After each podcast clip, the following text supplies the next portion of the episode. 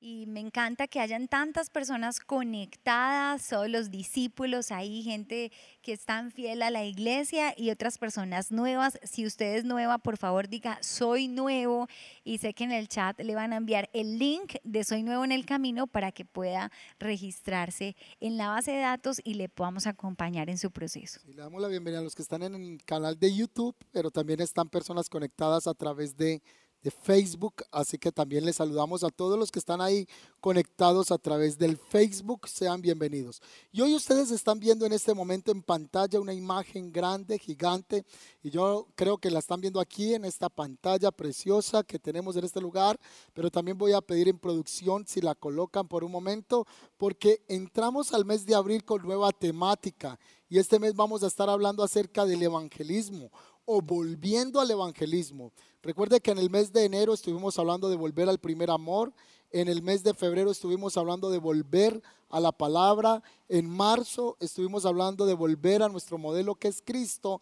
Y en el mes de abril vamos a estar hablando de evangelismo y por qué debemos compartir el mensaje de salvación con otros. Vamos a estar hablando también durante este mes acerca del poder del testimonio. Vamos a tener testimonios aquí en Tarima en el que queremos conversar con algunas personas de lo poderoso que el Señor ha hecho en sus vidas. Así que hoy arrancamos con el tema de evangelismo. Le voy a pedir usted que está en la casita, si toma el cuaderno, si toma el lapicero, si usted quiere sacar esta media hora, estos 40 minutos para poder intimar con nosotros en este tiempo.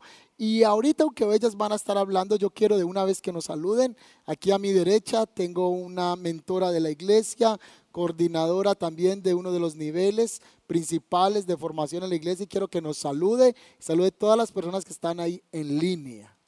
Hola amados, ¿cómo están?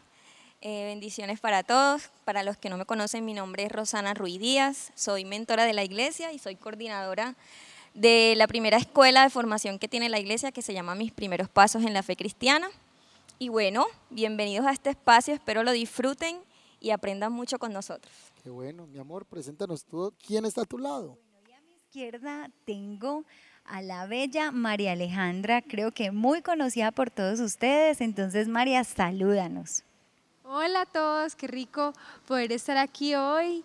Saludos a los estudiantes de 12 Pasos que ahorita les estaba diciendo que se conectaran, que iba a estar súper especial. Em, bueno, para los que no me conocen, soy María Alejandra Londoño, soy mentora de la red de Young Plus y eh, pues soy coordinadora de la segunda escuela de, de la Iglesia del Camino que se llama 12 Pasos para una Sanidad Total. Muy bien, bienvenida. Así que vamos a empezar hoy con el tema de evangelismo y vamos a empezar primero con unas personas que fueron grandes evangelistas, pero también cómo fueron creciendo en el conocimiento de la palabra y cómo lograron hacer más efectivos. Yo sé que todos los que están en casa, a veces nos ha pasado que queremos compartir más de nuestra fe, y a veces no sabemos qué más enseñar o qué hablar y contamos lo que el Señor ha hecho en nuestras vidas, pero a veces decimos no tenemos herramientas suficientes y a mí me ha gustado tanto lo que hemos estado enseñando este año, porque lo que hemos estado haciendo es dar herramientas y equipar la iglesia, equipar el cristiano para poder que siga avanzando en la fe. Y este mes que tiene que ver con el evangelismo, vamos a hablar de ese equipamiento. Y el primer ejemplo es la mujer samaritana. Hay una mujer que dice que va al, pozo de Jacob y cuando está en ese lugar tiene un encuentro con Jesús que en vez de dar toda la vuelta, él está en, eh, en un sector que se llama Galilea y para poder pasar a Judea tenía que hacer una vuelta tremenda, aún quizás llegando cerca a Decápolis, pasando por esa ciudad que significa 10 ciudades hasta llegar a Judea. Pero él intencionalmente quiso pasar por la tierra de los samaritanos. Y recuerde que samaritanos y judíos no se la llevaban entre sí, pero el Señor tenía un propósito, un plan preestablecido de pasar por ese lugar y se encuentra con una mujer, no entro en el detalle porque vamos a ir tocando varios ejemplos, y cuando está conversando con ella le logra desnudar su corazón a través de palabras de ciencia, de conocimiento, y esta mujer queda tan impactada que dice la escritura que ella salió corriendo a contarle a todo Samaria lo que Dios había hecho en ella, lo que Jesús había hecho en ella. Eh, lo que ella le dice a las personas es, este me parece que es profeta. Y comienza a hablar todo lo que Jesús había hecho en la vida de ella. Se vuelve una discípula, se vuelve una evangelista, pero ella no sabe qué más enseñar. Lo único que podía decir es que, mira, el con el que hablé me dijo que Me dijo toda mi vida. me dijo toda la vida que tenía cinco maridos y que el que ahora tenía tampoco era el marido. Entonces ya dice, este Jesús me parece. era bien directo, Sí, porque imagínese para uno directo. encontrarse una persona desconocida y decirle. redirecto. Así que ella tiene esa experiencia y va a hablar lo que el Señor hizo en ella, pero no da más instrucción. La Biblia sí nos habla que es la primera evangelista, pero no se nos enuncia bíblicamente qué más estuvo haciendo la mujer samaritana. Lo que sabemos es que todo el pueblo de Samaria fue totalmente tocado por ese mensaje. También tenemos otro hombre, yo no sé si recuerdan al endemoniado Gadareno. No ganadero, sino gadareno. el Gadareno. Y dice que el Gadareno es de la región de Gadara y que tiene un encuentro con Jesús. Cuando ve a Jesús de lejos, sale corriendo, se le lanza a los pies y le dice, los demonios, las entidades espirituales que estaban en él, le dicen, ¿por qué has venido a atormentarnos antes de tiempo? Así que Jesús es la primera vez en la Biblia que le pregunta a una persona que está poseída cómo se llama. No a la persona, sino a la entidad que está poseyendo el cuerpo. Y le dice, ¿cómo te llamas? Así que la entidad espiritual le dice, me llamo Legión porque somos muchos. Así que él expulsa a los demonios del cuerpo de ese hombre. Ya usted conoce la historia, que ellos pidieron permi- permiso para ir a un hato de cerdos. El escritor dice que habían cerca de dos mil cerdos y que todos se fueron por un despeñadero. Pero cuando el muchacho queda en su estado consciente, dice la escritura que él desesperadamente, apasionadamente dice, te voy a seguir. ¿Y qué hizo el Señor? Le dijo, no, no, no me sigas. Ve y dile a los tuyos cuán grandes cosas ha hecho el Señor. Sabe que el Señor quiere una iglesia evangelizadora.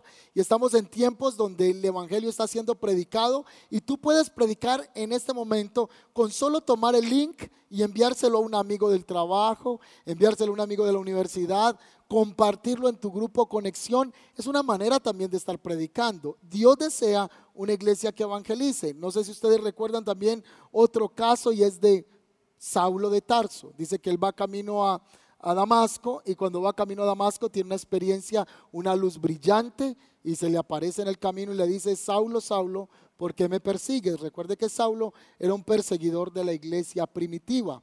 Así que en ese momento él tiene un encuentro con Jesús y lo que luego el escritor de Hechos de los Apóstoles nos narra es las experiencias que Pablo había tenido en lo que él confiesa cuando está frente a Félix y comienza a declararle la experiencia espiritual que este hombre dice, por poco me persuades también a ser cristiano. Y él comienza a hablar de la experiencia, pero luego la Biblia nos habla de que él pasaría 10 años o más en un proceso de capacitación donde iba a serle entregada toda la revelación que luego él expone. Hay otro hombre, ya vamos finalizando estos ejemplos, y es Felipe. A diferencia de la samaritana, a diferencia del endemoniado Gadareno y a la diferencia de este personaje llamado Saulo, este comienza a tener mayor preparación. No estoy obviando que Saulo no lo hubiese tenido, obviamente es fuertemente entrenado. Eh, De hecho, eh, uno de los maestros de él se llama Gamaliel, es entrenado en la ley, es nacido en la ley, circuncidado al octavo día de la tribu de Benjamín, en cuanto a la ley celoso, guardador de ella, pero cuando tiene la revelación de Cristo, él pasa por un tiempo de entrenamiento para poder tener depósito y enseñar. Pero ahora Felipe, del que le quiero hablar, que está en Hechos de los Apóstoles, dice que fue llevado por el Espíritu al desierto y que había una carroza que iba pasando. Y recuerden que en la carroza iba un hombre que, ¿cómo se llamaba? La Biblia no nos da el nombre, nos dice que la nacionalidad, nos dice que era un etíope. El etíope viene de unas ciudades lejanas y está leyendo un pasaje en las escrituras. Más o menos el texto dice que Felipe se le acerca al, al carro, así que Felipe tiene que estar trotando al ritmo del carro. El carro no está estático. Así que él se le acerca al carruaje, está corriendo y está leyendo un pasaje de Isaías, uno de los profetas del Antiguo Testamento, y específicamente está leyendo Isaías 53. Así que Felipe le está escuchando lo que él lee y dice algo así, como varón de dolores. ¿Recuerdan ese pasaje bíblico? Y Felipe le dice, ¿y tú entiendes lo que estás leyendo? Él dice, ¿cómo voy a entender si no hay quien me explique? Así que Felipe le dice, bueno, ahí corriendo al lado del carro, yo te voy a explicar lo que estás leyendo. Y le explica que Isaías 53 tiene cumplimiento en el Mesías, en Jesús, eh, el Jesús que habían crucificado y que había resucitado. Y él entiende tanto esta revelación que le da Felipe, porque Felipe ya era un hombre entrenado en las escrituras, en el conocimiento de Cristo. Así que logra disipularlo, queda tan convencido que le dice, bueno, yo quiero bautizarme. ¿Y qué me impide que me bautice? A lo que el etíope decía, me quiero bautizar. Y Felipe dijo, pues nada te lo impide, aquí hay un charquito de agua de una vez y tomó y lo bautizó dando cumplimiento también a Mateo 28, 19, donde Jesús mandó a que nosotros, nosotros hiciéramos discípulos a todas las naciones de la tierra. Felipe es esa figura ya del discípulo maduro que ha crecido en Cristo. Hay otro hombre también que es un ciego que Jesús sana. Y recuerden que todos los fariseos, todas las escuelas eh, rabínicas estaban haciendo gran revuelco diciendo, ¿y a ti quién te sanó? ¿Quién fue el que te sanó? Uno de ellos salió y le dijo, ¿sabías que el que te sanó es un pecador? A lo que el ciego dijo, yo no sé si el que me sanó es pecador o no. Solo sé una cosa, es que yo era ciego y ahora estoy viendo. Ellos hablaban de una experiencia, pero ahora vamos hoy a hablar con, eh, en compañía aquí de nuestras compañeras, maestras, unas mujeres de Dios tremendas que le sirven al Padre. ¿Por qué es importante el recibir un discipulado? ¿Por qué es importante seguir creciendo? Porque estos hombres hablaban de una experiencia primaria, pero luego pudieron correr a un llamado mayor. Yo quisiera que María Alejandra nos leyera Mateo capítulo 28, versículo 19 y mientras tanto, mi esposa y yo vamos a estarles hablando también de un hombre que, fue exhortado a seguir creciendo y se llamaba Apolos. Si recuerdas, Apolos. Dice que Apolos era un hombre, bueno, el escritor de los Hechos de los Apóstoles le da dos calificativos. Número uno dice que era un hombre elocuente, es decir, tenía una capacidad de oratoria impresionante. Dice, era un hombre elocuente y número dos, era un hombre poderoso en las escrituras. Pero dice que lo único que sabía Apolos era qué?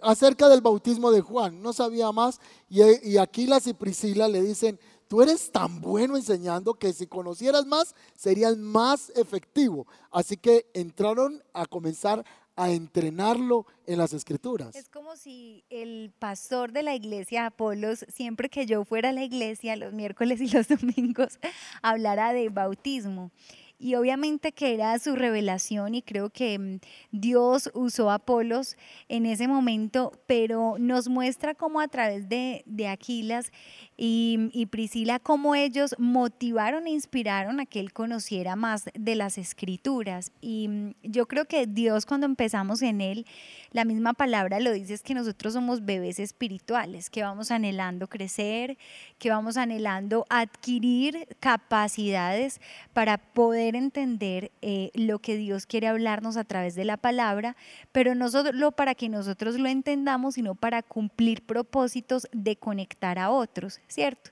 Entonces, em, la revelación que viene en nuestras vidas a través de, de la formación, que es a través de la palabra, hace que nosotros podamos crecer.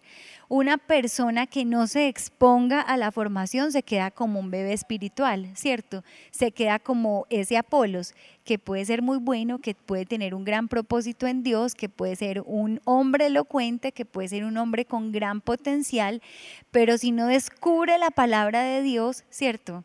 va a quedar quizás limitado por no ir más allá en su formación. Entonces, me encanta esta historia de Apolos. Podemos ser muy buenos, podemos eh, ser personas con bastante talento, pero si no nos formamos más en el Señor, vamos a perder quizás eh, contactos y propósitos que Dios quiere entregar. mire que ahí en Apolos vemos la importancia de que un cristiano siga creciendo en la fe. Es muy importante.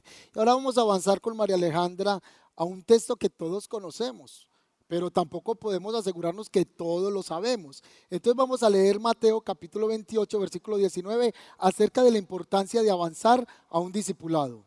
Así es, bueno, entonces vamos a leer Mateo 28, 19 y dice, por tanto, vayan y hagan discípulos de todas las naciones, bautizándolos el nombre del Padre, del Hijo y del Espíritu Santo, enseñándoles a obedecer todo lo que les he mandado a ustedes. Les aseguro que estaré con ustedes siempre hasta el fin del mundo. María, ¿qué entiendes de ese texto bíblico para nosotros que somos discípulos de Jesús? ¿Tú eres una discípula de Jesús? Amén, claro que sí. Y que, que cuando lees ese pasaje, ¿cómo lo logras entender, interpretar, comprender o aplicar a tu vida como discípula de Jesús? A mí me encanta la segunda parte, por eso la leí, porque primero me habla, dice, enseñándoles a obedecer todo lo que les he mandado a ustedes. Entonces me habla de que primero Él me enseñó a mí, ¿cierto? Me conquistó mi corazón, me enseñó, se reveló a mí y lo tengo en mi corazón, pero no solamente se queda ahí, sino que me pide que vaya y multiplique lo que he recibido. Y creo que eso se trata el pasaje, de ir y hacer discípulos, pero me encanta porque dice en nombre del Padre, del Hijo y del Espíritu Santo. Es decir, esto me habla a mí que vamos a ser discípulos, pero no discípulos propios, ¿cierto? Ni discípulos para mi humanidad o para mí, sino en nombre del Padre, del Hijo y del Espíritu Santo, ¿cierto? Que fue primero revelado a mí. Y, y que vemos ahí, María, en el pasaje que comienza en un imperativo. Está escrito, dice, id y haced. Ahí no está diciendo si quieren, Los que o sea, quieran. los que somos discípulos de Jesús, esto no es opcional, esto no, se, no es la, la gran sugerencia, eso es la gran encomienda. De hecho, el escritor ahí colocó ahí la gran comisión, porque el Señor nos está diciendo de manera imperativa, vaya y hagan. Todo el que es discípulo de Cristo, todos los que hemos bebido del conocimiento de Jesús, es una orden para nosotros el transmitir este mensaje. El domingo yo creo que lo mencionaba, no sé si era el viernes, que decía que muchos decían que el llamado mío no es hablarle a otros de Jesús. Todo creyente, toda persona que conoció de Jesús, el primer llamado es hablar de lo que Cristo ha hecho en sus vidas y el de hacer discípulo. Pero hay unas características que están preciosas y luego Pablo dice, bueno, las características que deben tener esas personas que van a comenzar a enseñar es que hayan digerido muy bien el Evangelio también. Y está en segunda de Timoteo capítulo 2, versículo 2, y le voy a pedir a Ros si nos lo puede leer, si es tan amable. Segunda de Timoteo 2, capítulo, capítulo 2, versículo 2, perdón. Dice, me has oído enseñar verdades que han sido confirmadas por muchos testigos confiables.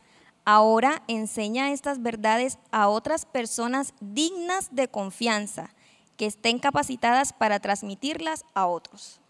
Muy bien, amén, así es. ¿Qué comprendes tú de este pasaje que acabamos de leer? Segunda de Timoteo 2, 2. Que así como nosotros hemos aprendido de Cristo, como Cristo nos ha discipulado y ha utilizado a otras personas para enseñarnos de la palabra, para mostrarnos eh, sus enseñanzas, para llevarnos a obedecerlo, asimismo nosotros debemos escoger sabiamente a otras personas dignas de confianza, dice aquí, dignas de confianza, que sean testigos confiables y que también puedan enseñar todas esas, verdades, todas esas verdades y transmitirlas a otras personas. O sea que es un llamado que Dios está afirmando en nosotros, que debemos disipular a otras personas. Como, eh, hay una revelación del modelo de la formación y el discipulado, ¿cierto? ¿Cómo se reproduce o cómo nos multiplicamos en este conocimiento de la palabra? Es con el voz a voz. Personas que asumen una capacidad de, ser formados, que pasan por esa experiencia no solo de salón, porque a veces pensamos que la formación cristiana es ir al salón, en estar virtualmente ahí, y es parte, pero la formación cristiana es la misma vida expuesta a la palabra, como yo absorbo esa palabra y empiezo a practicarla. Entonces, me hago confiable para poderte enseñar a ti y para que tú le puedas enseñar a ella y ella le pueda enseñar a otros. Entonces, es el modelo de formación bíblica, o sea, no existe más. Dios la, la instaura y la revela a Pablo cuando le habla a Timoteo y le dice, enséñale a hombres, ¿cierto? Y cómo esas características son las personas que hemos buscar para que sean esos profes, esos monitores, esos mentores, porque los mentores también son formadores. eh, del todo lo que es la fe cristiana. Entonces me encanta porque ahí vemos ese modelo de formación. Muy bien, en este momento vamos a aprovechar a contarles eh, acerca del proceso tan precioso que tiene la iglesia de formación. Si usted no lo sigue en Instagram, vaya, síganos hoy. Lo puede buscar como El Camino College. Nosotros aquí en la iglesia se ha desarrollado un proceso de discipulado. Y yo creo que todo cristiano no debe tener una opción a ser discipulado, sino que debiera de ajustarse a las enseñanzas de Cristo. Y como iglesia hemos anhelado que cada persona que llegue no se sienta sola, pero que conozca la palabra de Dios. Así que yo creo que mi esposa le va a hacer unas preguntas a Rosa acerca de por qué es importante hacer ese discipulado. Cuéntanos cómo se llama cada nivel y luego vamos a empezar por Ros haciéndole algunas preguntas. Muy bien, yo quisiera empezar contando que el discipulado es parte fundamental de nuestra visión. Sin el discipulado no podemos lograr personas que estén plantadas en la iglesia, que puedan dar fruto, que puedan ser puntos de restauración en el lugar donde Dios los ha puesto. Y cada iglesia puede tener un esquema de formación diferente. Pero, la Biblia es la misma. La Biblia es la misma. las enseñanzas, las enseñanzas deben ser la misma y si no está, estamos hablando de sectas o algo parecido.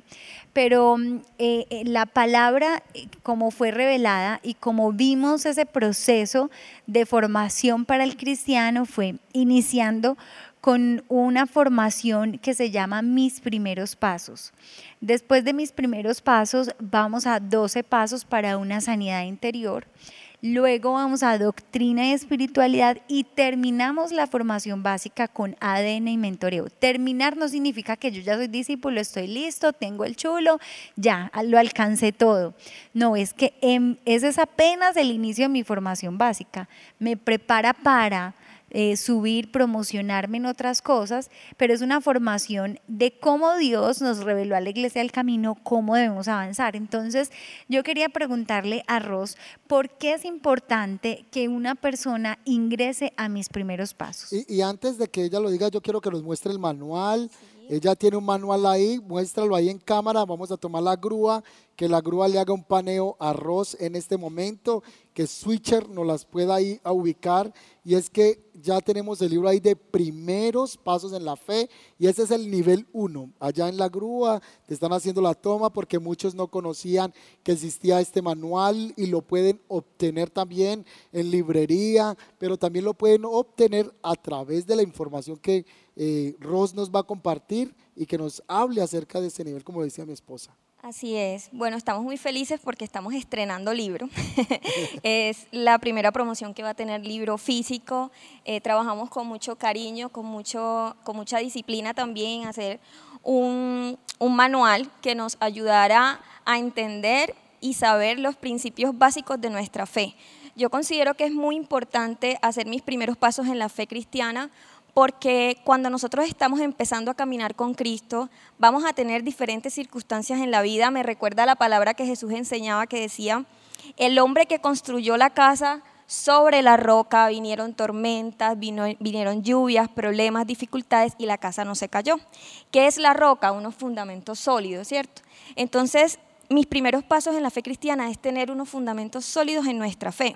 Y hay algunas personas que se preguntan, no, pero yo ya soy viejo en el Evangelio, hemos recibido estudiantes que, que son, han sido pastores en otras iglesias, líderes, pero nunca está de más, nunca está de más porque la palabra vuelve y nos enseña, la palabra vuelve y nos confronta y nos fortalece y además nos permite conocer el ADN de nuestra iglesia, ser amigos, conocer a los profes, involucrarse en una nueva área de servicio. Muchos estudiantes hoy son Hoy son profes con nosotros, son monitores, entonces creo que es muy importante hacer este proceso. Eh, creo que en este punto de mis primeros pasos, que es el arranque de todo el proceso de formación básico, hay enemigos de ese aprendizaje, del proceso. ¿Qué te has encontrado como coordinadora? ¿Qué has visto que la gente más lidia como con eso y hace que no se avancen en el proceso? Bueno, yo creo que eh, lo podemos mirar desde dos perspectivas perspectivas, ¿sí? La primera es esa persona que viene nuevita, nuevita al Evangelio, es decir, que nunca ha estado en otra iglesia, que es su primer encuentro con, con Dios, con la palabra, Em, esas personas normalmente sienten pereza, a veces dicen, no, estudiar, eh, me da pereza ir a una clase, hacer unas tareas, que la verdad es que las tareas son más que todo de autoaprendizaje, de llevarlo a la vida de uno, de poder eh, entender la palabra y aplicarla a la vida de uno. Entonces yo creo que el primer enemigo que se va a encontrar es la excusa de yo no tengo tiempo, eh, yo ya estoy trabajando, estoy estudiando otras cosas, eh, ¿por qué dedicarle tiempo a esto? Y creo que es fundamental que esas personas tengan claro que estos son los fundamentos que los van a permitir tener una fe firme, ¿sí? Y que se comprometan a eso.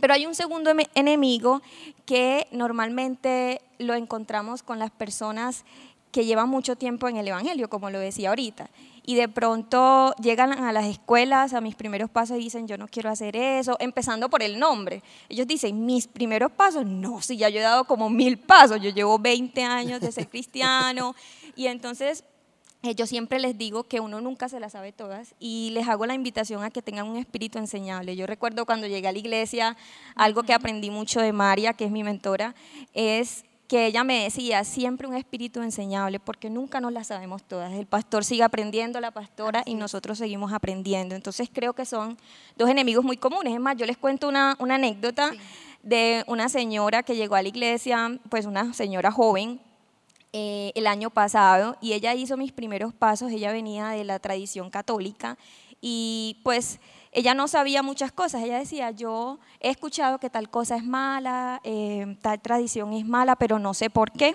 Y cuando terminó el proceso de mis primeros pasos, donde vemos cambiando tradición por verdad, el arrepentimiento, la salvación, el sacrificio de Cristo en la cruz, ella misma se nos acercó y nos contó su testimonio. Yo hoy puedo entender muchas verdades que antes yo no sabía. Yo hoy puedo entender eh, quién es Cristo, para mí el Señor se le reveló en una de las lecciones que es maravillosa, que es héroe de héroes. Y bueno, yo los quiero invitar a que lo hagan y a que no se dejen eh, engañar por esas excusas y esos pensamientos que a veces son como una, un tropiezo. Mira, Ros, y eh, ha sido una noticia muy linda esta semana porque me han dicho que 120 personas ya se han registrado para hacer primeros pasos en la fe y eso es, nos emociona, ¿verdad?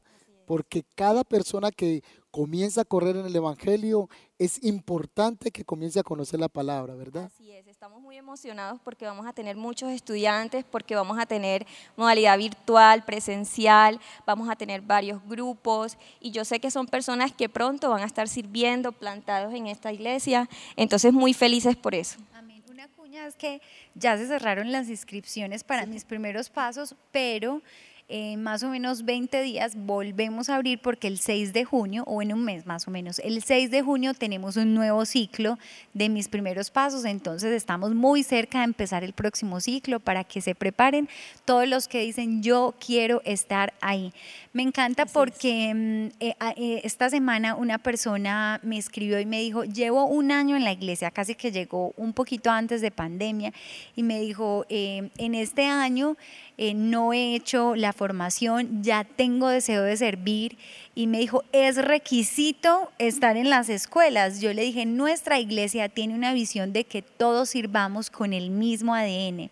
Y no nos gusta poner en el lenguaje es obligatorio, es requisito, sino es entender en qué visión estoy para poder remar hacia el mismo lado y crecer en eso que se imparte en la iglesia. Entonces, esa va a ser próxima estudiante de ROS. Entonces, mire, ese es nivel qué, ¿cómo se llama ese nivel qué? Nivel 1, mis primeros pasos en la fe. Así que quedan bienvenidos todos para que empiecen ese proceso de formación.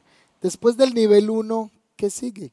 Yo quiero eh, contar algo para que María nos responda.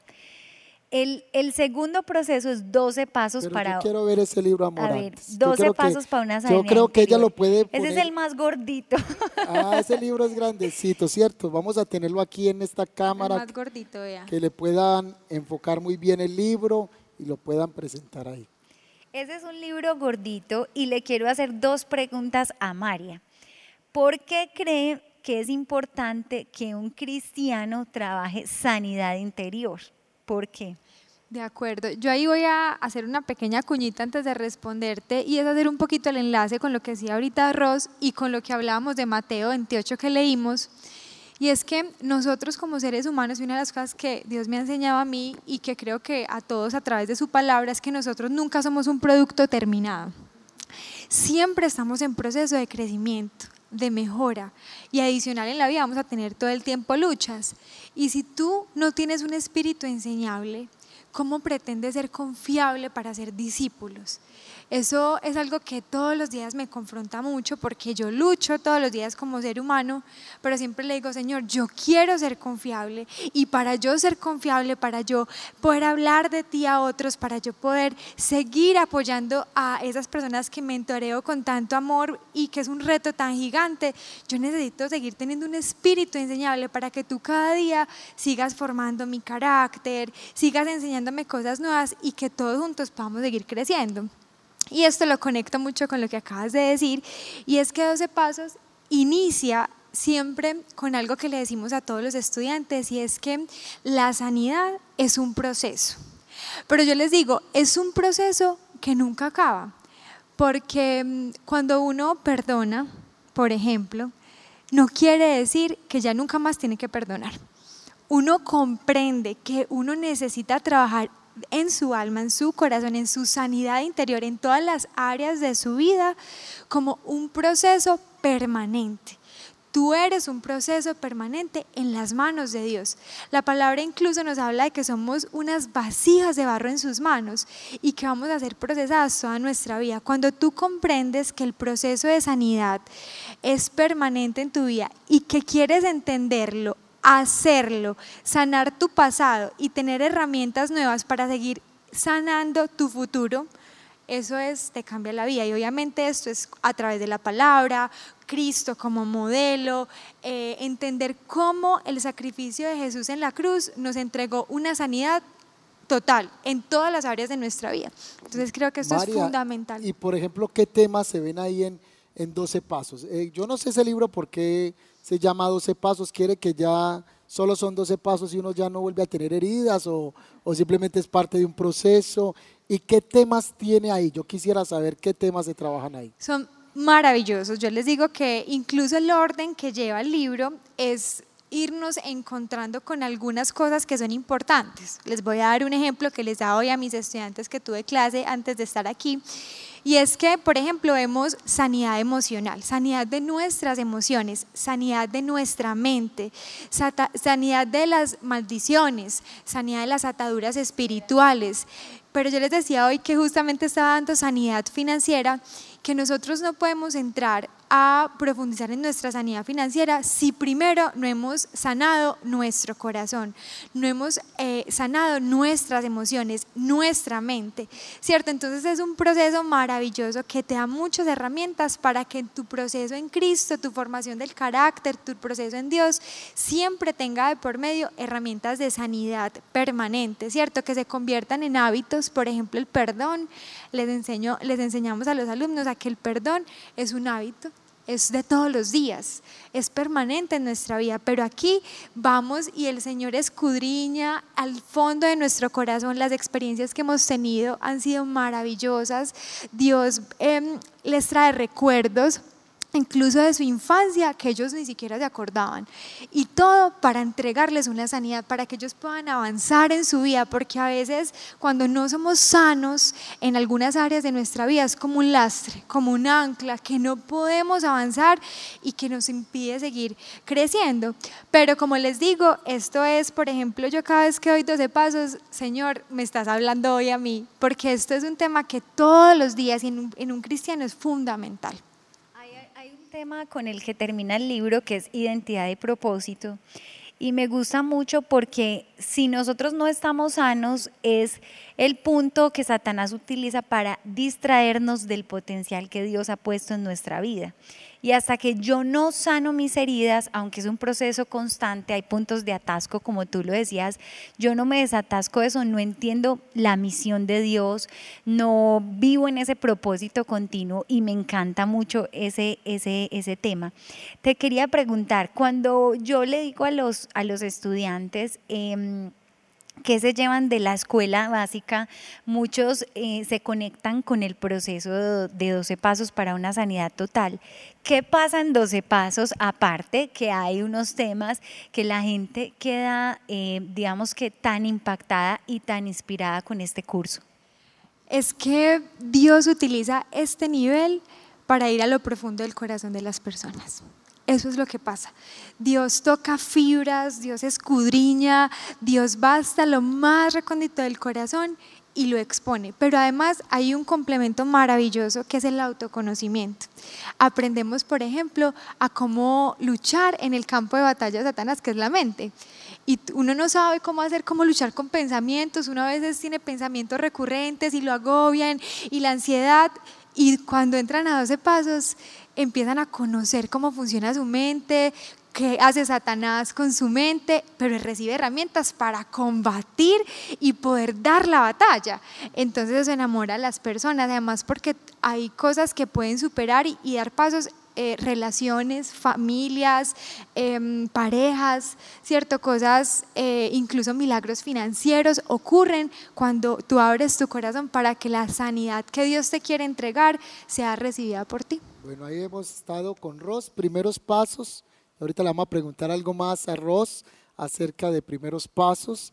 Pasamos a hablar de 12 pasos, pero hay otro nivel. Bueno, aquí hay preguntas, la gente está preguntando, ¿verdad? Ah, Primero que quiero decirles que por ahí les han dicho que tan lindas, Ross y María Alejandra, dice Carolina, llueva o agua frío, siempre están ahí al frente.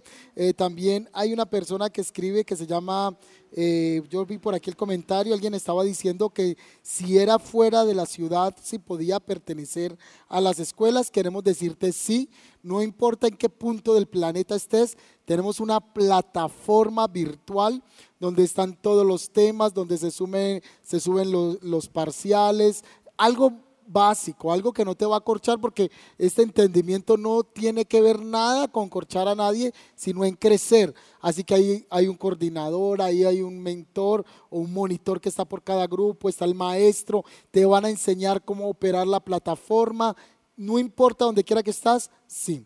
Alguien más pregunta, ¿esos libros los venden?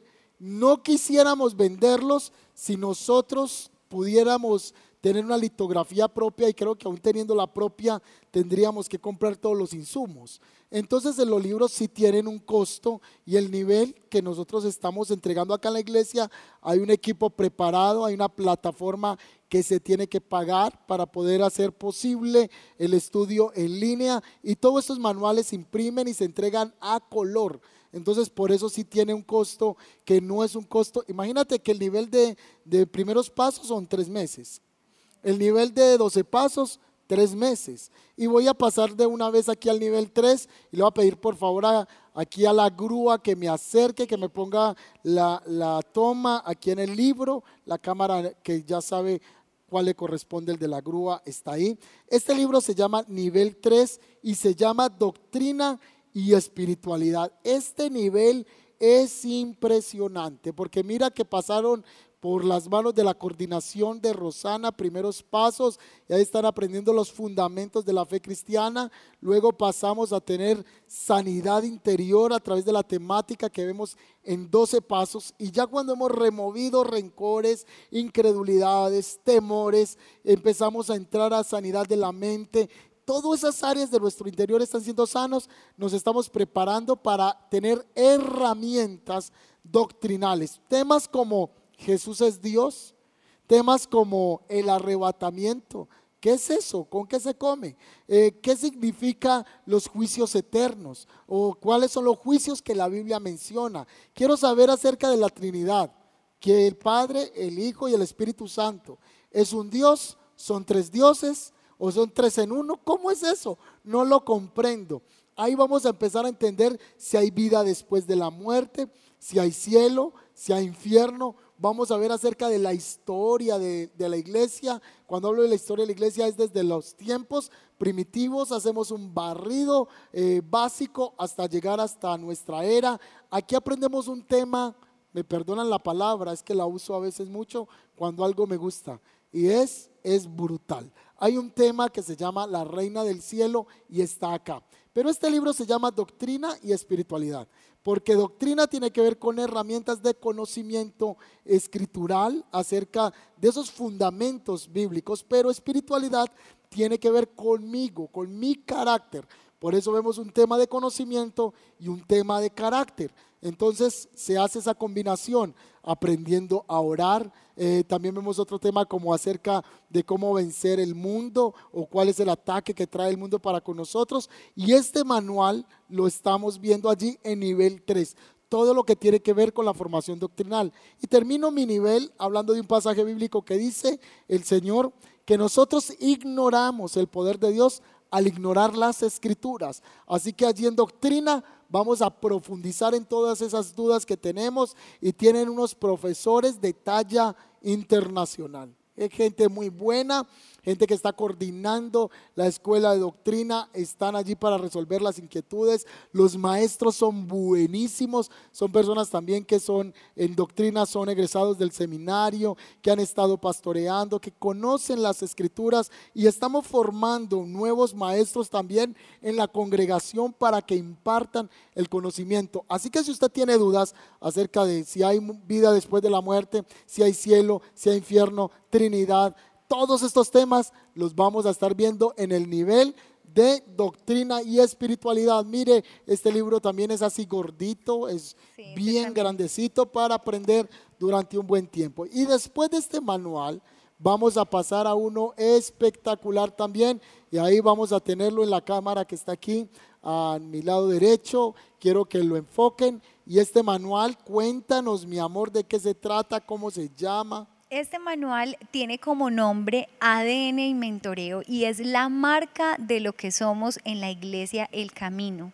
Aquí está el perfume, es la esencia de lo que somos como iglesia y es el último nivel de formación porque después de que entendemos esos fundamentos de la fe y empezamos a caminar en ellos, somos sanos, vamos a teología básica en doctrina y carácter eh, con el tema de espiritualidad, ya podemos empezar a servir, así como leíamos en segunda de Timoteo, nos volvemos hombres confiables para enseñar a otros. Y Dios en este punto ya nos ha instruido y nos está moviendo a descubrir talentos para servir a Dios en su obra y edificar la iglesia a través de esos talentos. Entonces, en este, en este manual eh, vamos a trabajar todo el modelo que es el ADN de cómo nosotros como iglesia, desde que una persona llega a la congregación, cómo puede crecer en su fe también eh, tenemos todo como la mirada de la visión de la iglesia frente al servicio, frente al discipulado, frente al evangelismo, frente a la intercesión y tenemos varios temas de mentoreo. Es una preparación para el mentor. Que se llama clases de mentores. Eh, aquí, hay un, aquí hay varios temas de mentoreo. Uno de los que más nos encanta es la ética del mentor donde trabajamos eh, los puntos éticos y de carácter y damos antídotos porque pues quizás algunos vengamos con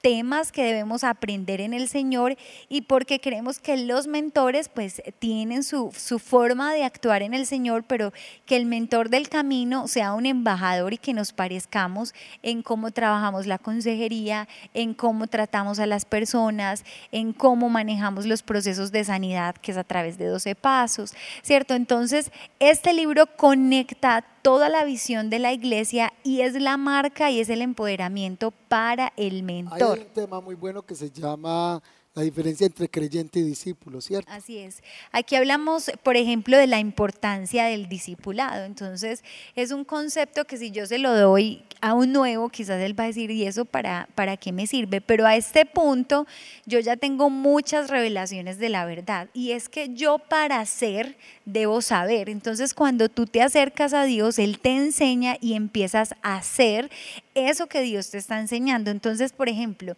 en la importancia del discipulado, vemos la diferencia en qué es un creyente y qué es un discípulo. Un creyente, les voy a dar un atributo, un creyente es una persona que viene a la iglesia solo por el beneficio de recibir algo del Señor.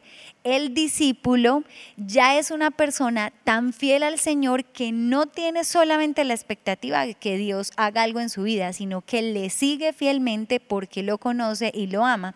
Entonces, aquí empezamos a diferenciar términos de la visión y de obviamente ministerialmente el llamado de cómo podemos servir en la obra de- del Señor. Y en este punto nuestra mayor expectativa como iglesia es que todos podamos estar en un área de servicio y acá ya muchas personas se vuelven mentores de grupo conexión o están como monitores de las escuelas para luego ser eh, profes o empiezan a acompañarnos en Igle Kids, en Teens, empiezan a descubrir todo lo que Dios ha hecho para que impartamos a otros, así como lo decía segunda de es muy Timoteo. importante porque en una congregación como el Camino llegan muchas personas de muchas congregaciones también. Cuando éramos eh, iniciando la obra, éramos felices ganando almas nuevas, pero con el tiempo nos dimos cuenta que llegaba gente de muchos lugares también y todos llegan diciendo, no, es que en mi iglesia se hacía así. No, es que yo lo hacía así. No, es que yo llevo 30 años de conocer. Y lo bueno en este nivel es que le decimos, lo que tú hacías era muy bueno, pero en el camino la metodología es así.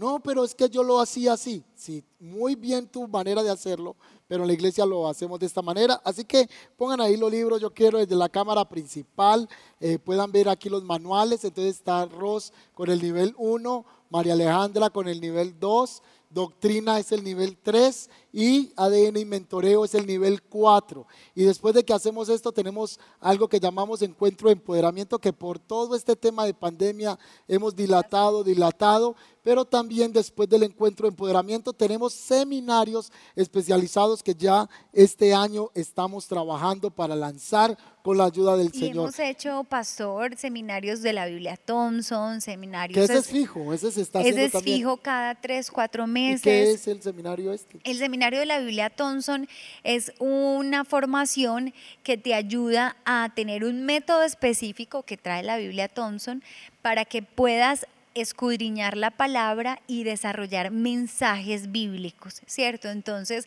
una persona que haga esta formación lee la palabra y Puede ya tiene la capacidad de de, además de mejor. estudiarla, comprenderla y desarrollar mensajes. mensajes para enseñar también a otros. Bueno, para finalizar, Ros, dinos, eh, quiero hacerle esa pregunta aquí a los que estamos para que vamos finalizando y luego vamos a orar ya para aquellos que están ahí poniendo peticiones. Cuéntanos qué significó para ti este proceso, porque tú lo hiciste, ¿cierto? ¿Qué significó para ti y qué le dirías a aquellos que, que están empezando? Bueno, es una pregunta de larga respuesta, pero voy a resumirla. Cuando yo llegué a la iglesia venía un proceso muy difícil a nivel emocional y sé que hay unas iglesias que hacen unos encuentros y unos retiros espirituales espectaculares, gloria a Dios por eso, pero no había como un acompañamiento al creyente. Yo venía en un, en un momento de mi vida en el que necesitaba un acompañamiento para superar diferentes circunstancias dolorosas que había tenido y fui al encuentro, luego hice 12 pasos, luego pasé por doctrina, por ADN y mentoreo y fue algo que primero me sanó, me ayudó a sanar, me dio herramientas. No quiere decir que soy una obra terminada, ¿no? Yo todavía trabajo en cuestiones del carácter, sí, en el, en el perdón y todo esto, pero siempre vuelvo aquí. Eh, en doctrina me dieron bases para fundamentar mejor mi fe y en ADN y mentoreo eh, todas esas herramientas para poder hacer el trabajo que hacemos como mentores de grupo de conexión. Entonces yo se los súper recomiendo, eh, háganlo a conciencia, no lo hagan por obligación, simplemente disfrútenselo y permitan que Dios los forje a través de este proceso. Muy bien. María. Yo creo que hay algo muy importante y es que, y esto es de manera general, y es que cuando yo decidí, yo me aparté del, del Señor muchos años, cuando yo decidí volver, yo entendí la importancia de mi alma, pero también entendí la importancia de mi espíritu. Y yo decidí que unas veces yo me fijaba y yo decía, ¿cuánto dinero yo he invertido en ropa? Eh, ¿Cuánto dinero he invertido en otras cosas? Y me hice la pregunta, ¿y cuánto tiempo y dinero has invertido en tu espíritu, en tu crecimiento espiritual, en tu sanidad personal? Y a veces invertimos más en lo que está afuera que en lo que está aquí adentro y en nosotros mismos. Entonces, para mí, literalmente fue la mejor inversión que pude haber hecho en ese momento de regresar a Dios y trabajar en mi sanidad. Y creo que adicional a eso, de, de vivir una experiencia de transformación maravillosa que cambió la forma de ver las cosas, que transformó muchas cosas, me permitió tener una, una tranquilidad también porque logré perdonar muchas cosas de mi pasado. Eh, puedo dar una defensa de mi y de fe. las iglesias, a veces venimos heridos de otras iglesias. Total, venimos heridos de otras iglesias o por un líder o en nuestra propia familia o en nuestro entorno o por nuestras propias decisiones. Y yo creo que este proceso es de enamorarse, ¿cierto? De enamorarse de Dios, de entender y dimensionar lo que Dios nos puede entregar en nuestra vida, eh, de poder hacer defensa de la fe a través de lo que aprendemos en doctrina, pero también siento que eh, fue la manera en que pude fundamentarme, echar raíces en mi iglesia. Y fue la posibilidad de de verdad decir, bueno, yo hago parte de la iglesia del camino y sé, conozco, amo y me identifico con la cultura de mi iglesia y adicional quiero que otros la vivan como yo. Y ADN y Mentoreo te entrega esas herramientas en las que tú puedes decir, me siento feliz y orgullosa de pertenecer a la iglesia del camino. Y además eh, concuerdo con todos los principios que aquí nos enseñan. Entonces es como una, un tema muy personal, pero también un tema del jardín donde somos Y algo muy lindo que yo veo acá es que un día tú llegaste nuevita y hoy eres una maestra. Un día María llegó nuevita y hoy es maestra de 12 pasos y cuántas personas han pasado por allí. Mi amor, dile tú a alguien más porque es importante hacer el proceso. Para mí un cristiano sin formación espiritual es como el, un diamante en bruto. No oh. vamos a poder ver el brillo que... ¿ah? ¿Cómo qué? Por bruto. no, no, por bruto, sino porque así se dice, ¿cierto? Sí, sería como un borracho con una escopeta, es peligroso. Em, entonces, es una persona que no vamos a poder identificar o esa persona misma no va a poder identificar el potencial que tiene en Dios hasta que no se forme y desarrolle carácter, porque la formación tiene un objetivo, es desarrollar carácter y criterio el mundo, en el mundo estamos y estamos caminando y todo el tiempo tenemos que tomar decisiones. Entonces la formación te va a ayudar a tomar la decisión correcta a la luz de la palabra. Entonces me encanta eh, este tema de hoy porque sé que tantas personas quedaron motivadas a empezar otros que habían abandonado el proceso y que tuvieron enemigos de su aprendizaje, el tiempo, las excusas del que soy mamá, de que trabajo, de que es que mm, eh, yo ya me conozco ese tema. Muchos creo que el Espíritu Santo les está tocando ahora para que no se queden como diamantes en bruto. Y si usted hace el proceso, va a poder ser también un maestro aquí en la congregación, porque va a conocer las herramientas y va a poderlas impartir a otro. Vamos a orar, vamos a terminar dándole gracias al Señor. Yo creo que mañana nuestro equipo de producción va a cortar solo este segmento donde estuvimos charlando fuera de la alabanza para que usted pueda compartirlo con sus discípulos. Si usted es mentor de la iglesia El Camino, puede decirle, esta charla tienes que verla. Y esta charla va a quedar en YouTube para que a través de los grupos Conexión siempre le podamos compartir el link y ellos puedan aprender de la importancia del discipulado y conozcan los niveles de la escuela que tenemos.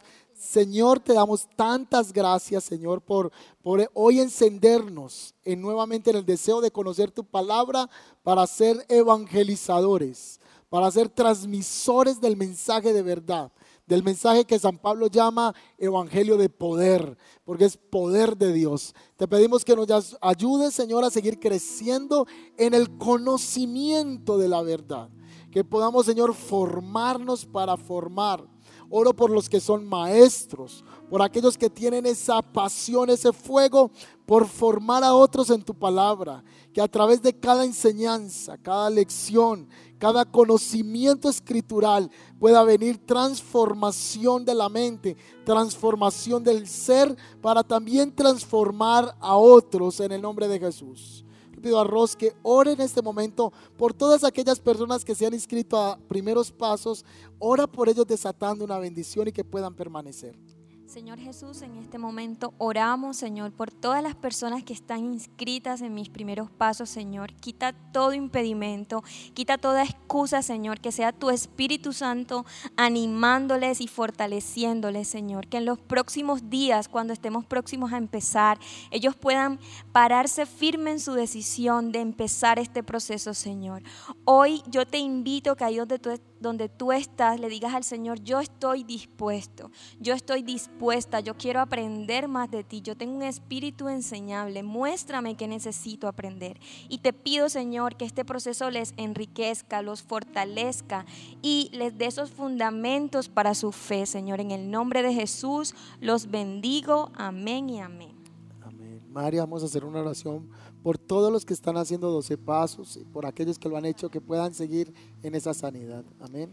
Padre, hoy venimos a poner delante de ti, Señor, todas las personas que han pasado por 12 pasos en algún momento, Señor, por los que aún están culminando 12 pasos, Dios, y por los que vienen. Dios, hemos entendido que tú nos quieres entregar una sanidad completa a nuestra vida, Dios, y lloro para que ellos puedan atesorar, Padre, todas las herramientas, Señor, que tú nos entregas para nuestra sanidad. Padre, que puedan vivir un proceso, amar su proceso, Señor, que puedan entregarte sus luchas. Padre, que puedan ser formados en su carácter, Dios. Padre, entregales espíritus enseñables, Dios. Padre, que podamos, Dios, ser unos perdonadores permanentes, Dios, que podamos tener, Señor, un proceso permanente en nuestro corazón, entender, Señor, que la medida que podamos ser sanos, Señor, y atesorar nuestra sanidad, Padre, podemos entregar a otros agua limpia, agua de la fuente, que tú eres nuestra fuente, Señor.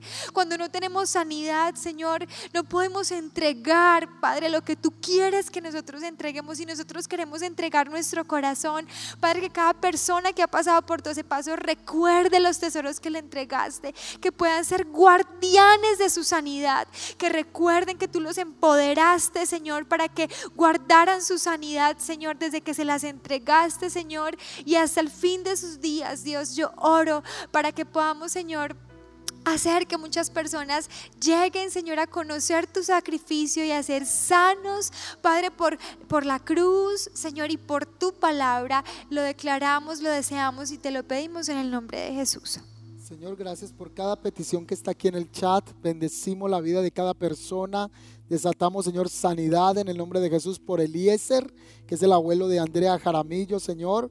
Oramos que tu presencia traiga restauración, sanidad en el cuerpo de su abuelo, en el nombre poderoso de Cristo Jesús. Oramos por Barranquilla, Señor, que tú extiendas tu mano poderosa. Oramos por todos los departamentos de Colombia, Señor. Oramos para que esta nación sea visitada por ti y que tengan misericordia, Señor, de nuestra tierra.